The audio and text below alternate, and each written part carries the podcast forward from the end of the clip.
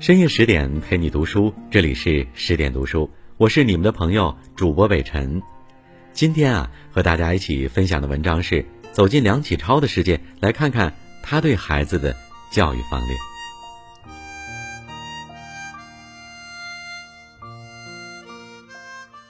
听过非常酷的事情，是那位写《十年饮兵，难凉热血》的梁启超，给自己建了一座饮兵室。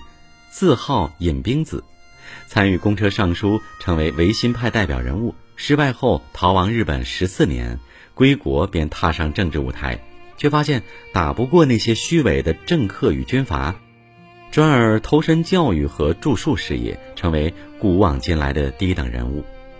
如果还说有比这经历更酷的事情，就是他的九个孩子被后人称为一门三院士，九子皆才俊。一八九八年，自梁启超在日本流亡后，时代风云变幻，一封封家书变成了他初期孩子生命里的父爱载体。在信里，他时而自夸，时而撒娇，时而又像个做错事情的孩子。但在充满善变的情绪里，不变的始终是他把每个孩子都当成与自己平等的个体，以言传身教的家风传递着教育的力量。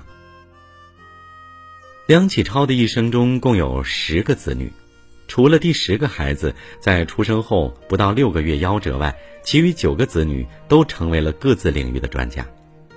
长女梁思顺字令贤，是他最爱的宝贝，在家书中称贤儿，还会唤他 baby 思顺，偶尔也会一本正经的偏心。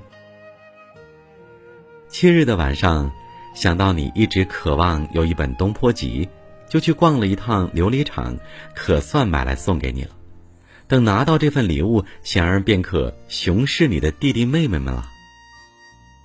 对二女儿梁思庄就称呼为小宝贝庄庄，三女儿梁思义家书里的昵称是司马懿，四女儿梁思宁就叫六六。二儿子梁思勇小名勇儿，三儿子梁思忠叫忠忠，四儿子梁思达小名达达。到了五儿子梁思礼这里，那简直是梁先生最宠爱的小儿子了，小名老白鼻。毕竟，old baby 这么普通的英文不足以表达他成吨的父爱。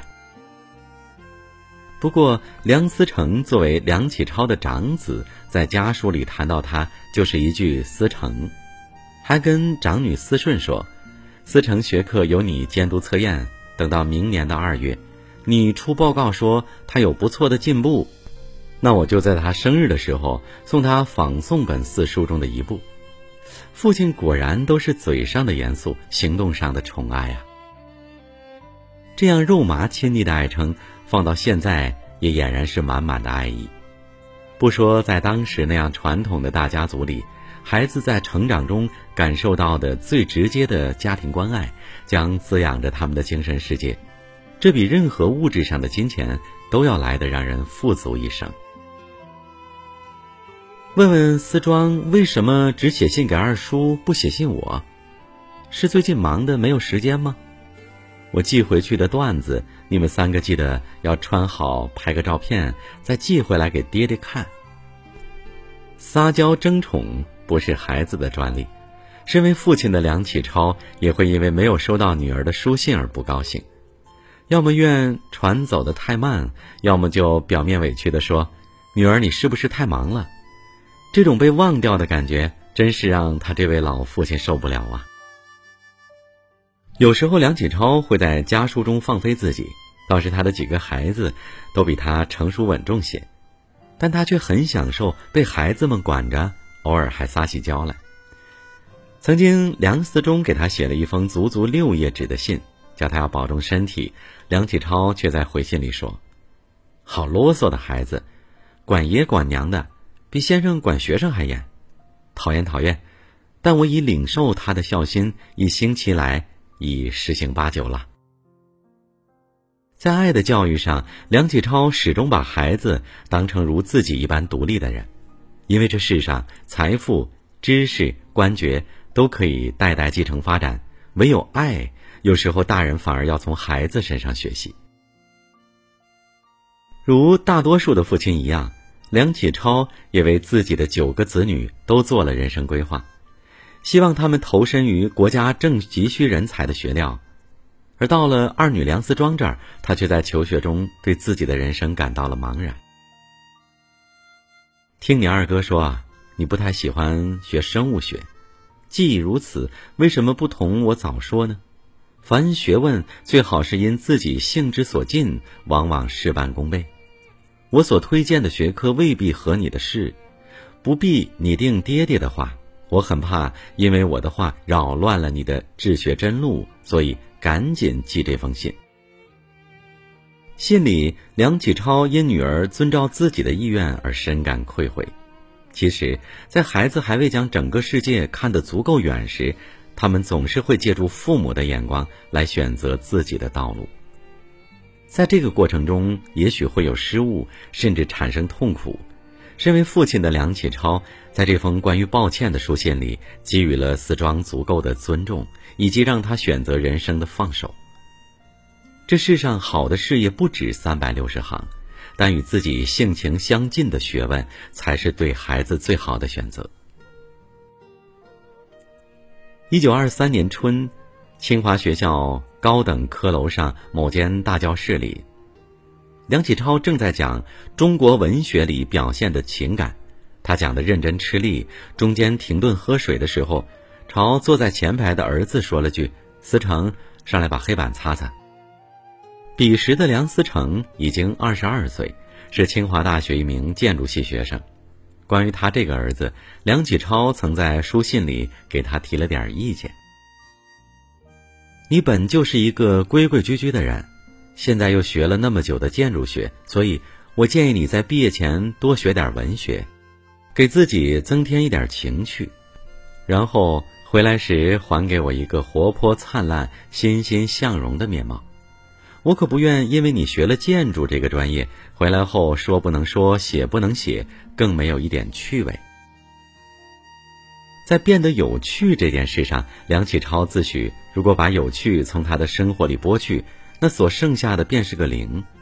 而他也正是言传身教的给予自己孩子这项本事。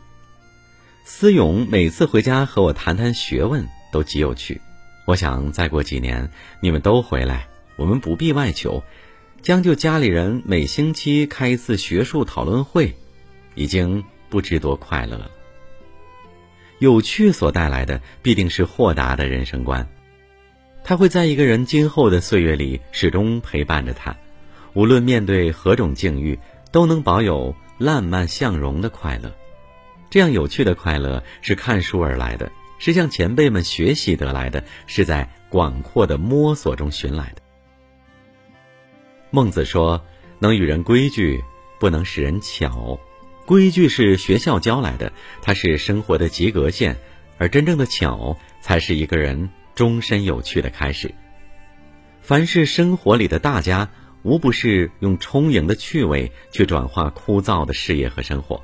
所以，梁启超才有那句。”凡人必常常生活于趣味之中，生活才有价值。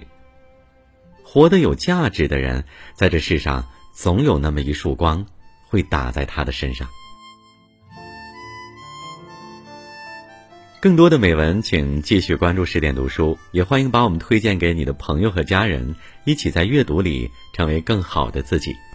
也欢迎北辰的个人微信公众号，你一定要关注，叫。北辰在找你，因为每晚也有好听的声音和故事在等你。我在首都北京问候大家晚安了。你的朋友北辰，祝你吉祥如意。我们明晚见。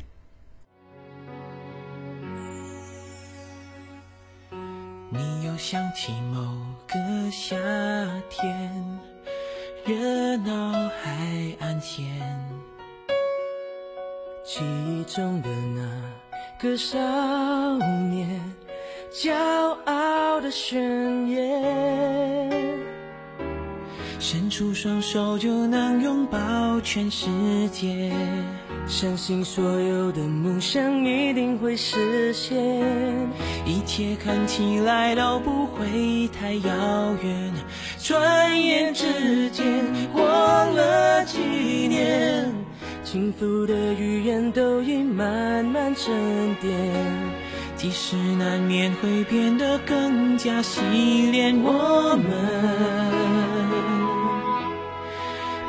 想妥协。